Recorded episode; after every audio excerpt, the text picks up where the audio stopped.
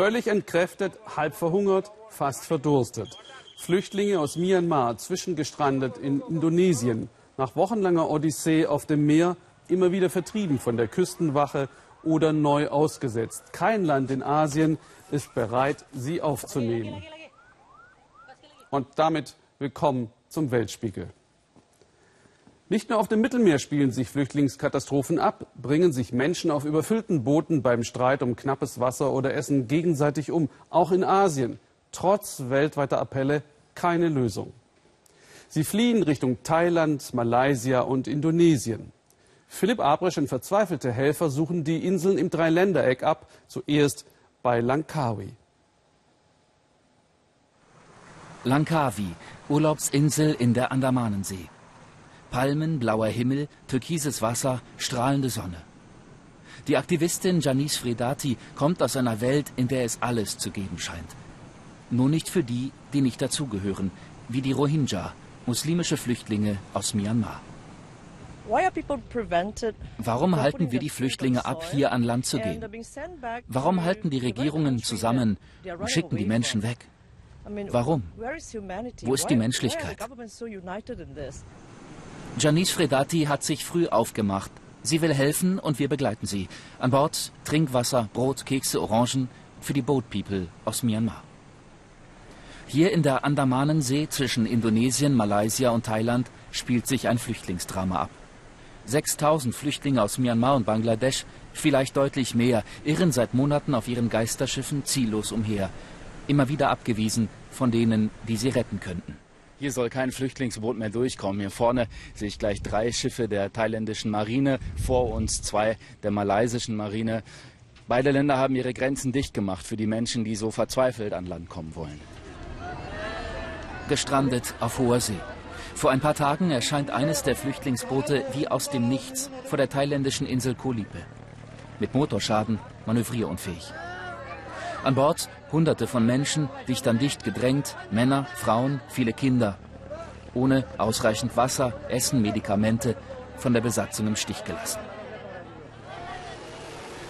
Die thailändische Marine wirft Nahrung ab für die hungernden Menschen.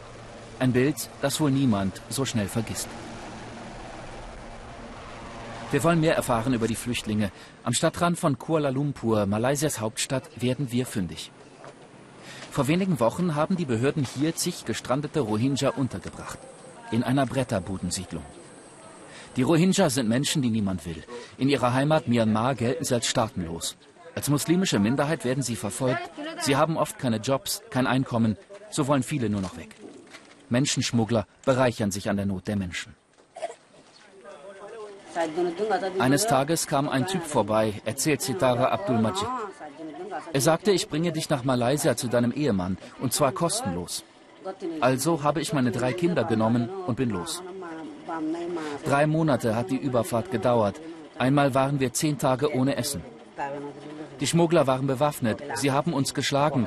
Ein Kind mit dem Messer auf den Kopf, weil es so hungrig war und weinte. Für Familie Abdul Majid war die Fahrt ein Horrortrip. Die Schmuggler haben nur ein Ziel. Sie wollen möglichst viele Menschen in den Frachträumen unterbringen, denn jeder Passagier bringt Geld.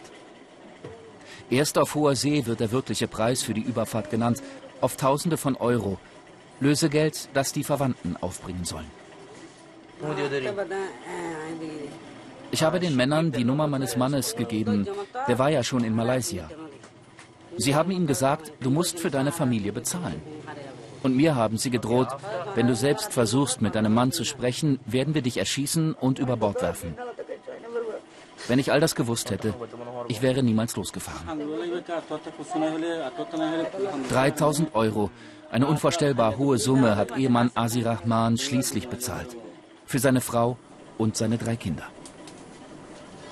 Tausende andere sind bis heute auf Booten gefangen. Seit Thailands Militärmachthaber gegen den Menschenhandel vorgehen, haben viele Schmuggler die Boote verlassen. Sie überlassen die Flüchtlinge ihrem Schicksal. Dies sind die vorerst letzten Bilder vom Flüchtlingsboot vor Kolipe. Die thailändische Marine eskortiert das reparierte Schiff aufs offene Meer. Janice Fredati und wir wollen die Flüchtlinge finden, doch überall nur Horizont, nirgendwo mehr das Schiff. Nur Schnellboote der Marine. Die Beamten wollen auch uns kontrollieren. Was wir fragen, bleibt dagegen ohne Antwort. Wo ist das Boot? Das Boot. Wo sind die Flüchtlinge? Niemand weiß, was mit den Menschen passieren wird. Wie lange werden die Menschen auf dem Meer überleben können? Mit gelegentlich ein bisschen Wasser und Essen. Wie lange noch?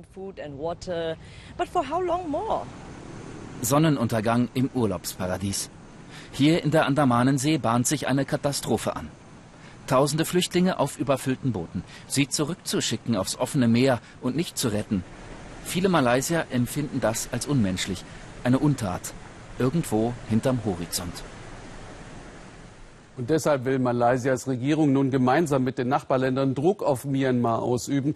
Das Land müsse seine inneren Probleme lösen. Bis dahin gibt es für die Flüchtlinge nur das Meer und den möglichen Tod.